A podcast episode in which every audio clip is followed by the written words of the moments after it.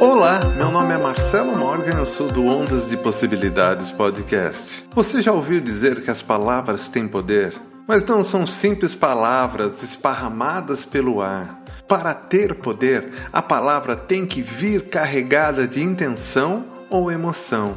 Mas muitas palavras já são carregadas dessas informações pelo próprio consciente coletivo do planeta, como por exemplo a palavra amor, que contém as mais altas vibrações, ou a palavra ódio, que vem carregada das mais baixas. Bom, sabendo disso, precisamos tomar cuidado com o que falamos e principalmente com o que esbravejamos por aí. As vibrações jogadas ao vento sempre reverberam em nossa alma e acabamos nos transformando em nossas próprias palavras. Então, a partir de agora, evite palavras de baixa vibração. Tente manter um tom calmo e pense bem no que vai falar. Lembre-se, o que nos mata não é aquilo que entra pela nossa boca, e sim aquilo que sai.